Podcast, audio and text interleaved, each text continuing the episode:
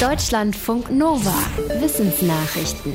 Einfach schön so ein Sternenhimmel. Allerdings warnt die Deutsche Astronomische Gesellschaft, dass es mit der schönen Aussicht bald vorbei sein könnte.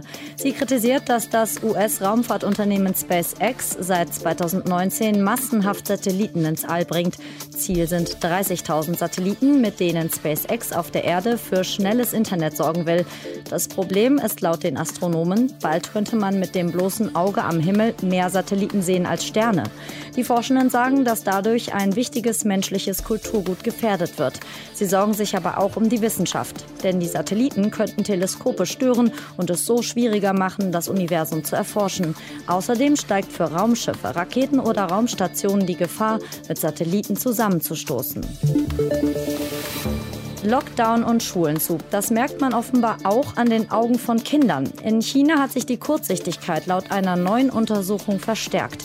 Demnach hat sich die Sehkraft von 6- bis 8-Jährigen im letzten Jahr im Schnitt um 0,3 Dioptrien verschlechtert, deutlich mehr als in den Vorjahren. Bei den etwas Älteren war der Effekt nicht so stark. Insgesamt wurden fast 130.000 Kinder in der Provinz Shandong untersucht. Laut den Forschenden könnte die Ursache weniger draußen sein und damit weniger Sonnenlicht sein. Wenn Kinder zum Beispiel viel am Bildschirm sind, kann es passieren, dass ihre Augäpfel zu stark wachsen und sie kurzsichtig werden. Sonnenlicht dagegen hemmt das Wachstum der Augäpfel.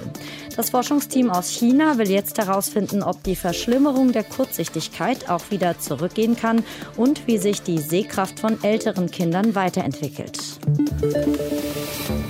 Die meisten Frösche quaken, um Artgenossen auf sich aufmerksam zu machen. Einige winken aber auch zusätzlich. Und jetzt ist eine neue Art aufgetaucht, die das macht.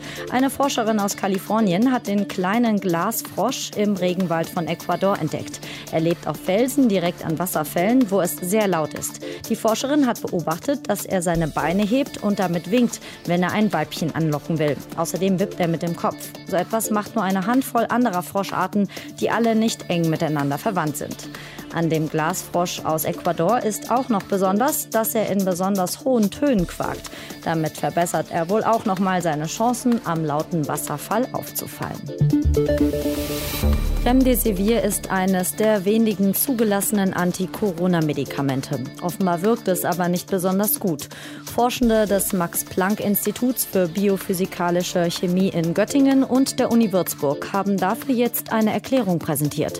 Eigentlich soll Remdesivir die Vermehrung des Coronavirus behindern. Der Trick, der Remdesivir-Wirkstoff ähnelt dem Virenerbgut und wird während der Virenvermehrung mit in dessen Erbgut eingebaut.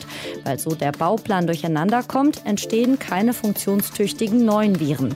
Leider funktioniert das laut den Forschenden nur kurzfristig, denn das Coronavirus erkennt diesen Fehler relativ schnell und schneidet die falschen Bausteine einfach raus.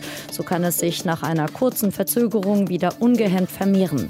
Die Erkenntnisse der Forschenden könnten jetzt helfen, wirksamere Medikamente gegen das Coronavirus zu entwickeln.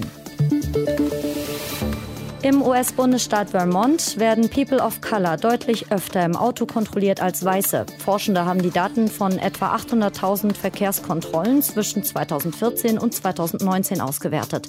Schwarze Fahrerinnen und Fahrer und auch Menschen mit lateinamerikanischer Identität wurden häufiger angehalten, verwarnt, durchsucht und festgenommen. Gleichzeitig wurden sie seltener mit verbotenen Dingen wie Drogen erwischt als Weiße. Auch nach der Legalisierung von Cannabis in Vermont 2018 habe sich wenig verändert.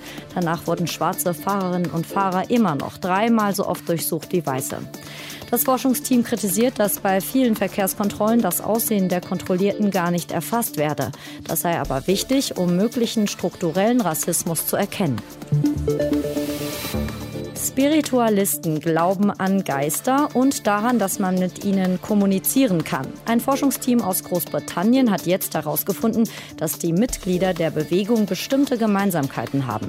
Demnach neigen Menschen, die angeblich Geister hören, besonders stark dazu, sich in etwas zu vertiefen. In der Psychologie ist bekannt, dass solche Menschen oft die Realität verändert wahrnehmen.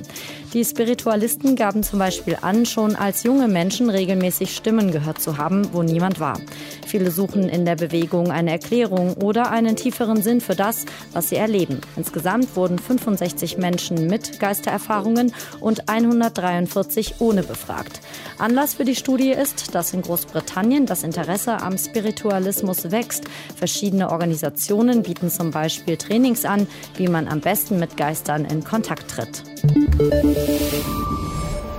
Deutschlandfunk Nova